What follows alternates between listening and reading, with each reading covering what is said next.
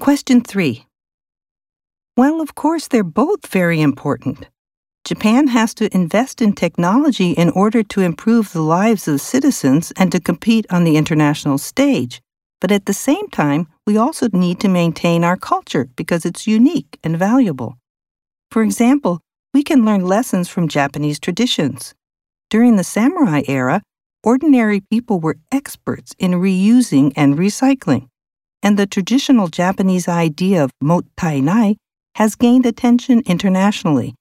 It means that we should respect resources and objects so they don't get wasted, and is a way to reduce the amount of garbage and pollution that our society produces.